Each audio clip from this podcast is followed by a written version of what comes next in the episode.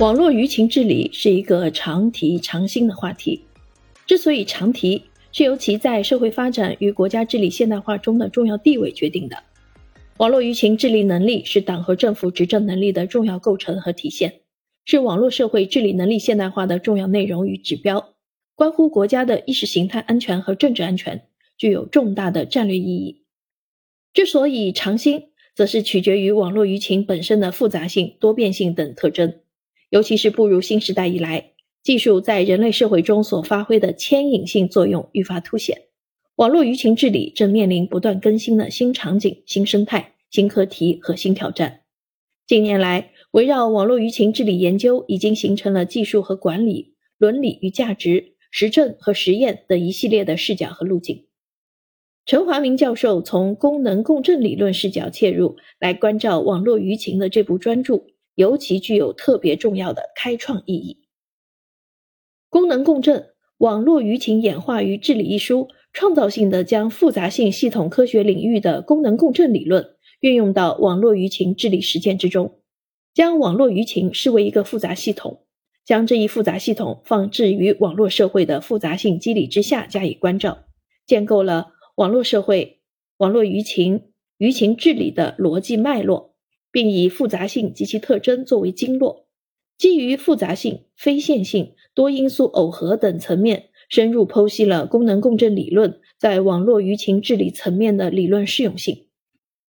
更难能可贵的是，本书在扎实理论论证之外，利用网络舆情演化与治理的仿真实验，通过大数据爬取与机器学习，描绘了网络舆情演化的功能图谱。利用实验数据诠释网络舆情爆发和治理新路径，并采用生动扎实的具体案例，对理论模型的适用性问题进行了验证，逻辑周延，结构严谨。在治理策略部分，作者大开大合，从政府、媒体、网民三重主体着手，逐层研判，逐层推进，对不同主体在网络舆情治理中的地位与作用、特殊性与差异性。独立性与关联性、应然性与必然性等问题进行了抽丝剥茧式的研究，并将对这些问题的研究同功能共振理论模型有机结合，既有对单一主体从顶层、中观、底层的纵深剖析，也不乏对不同主体之间协同治理的横向思量。通过理论升华和实践考量，给出了网络舆情治理的应对之策。纵观全书。观点鲜明，层次清晰，理论扎实，论述有力，读来高屋建瓴，备受启发。本书将网络舆情置于国家治理能力和治理体系现代化的视域下展开研究，以常用于安全科学、风险评估学科的功能共振分析方法来研究网络舆情治理与化解社会风险的议题，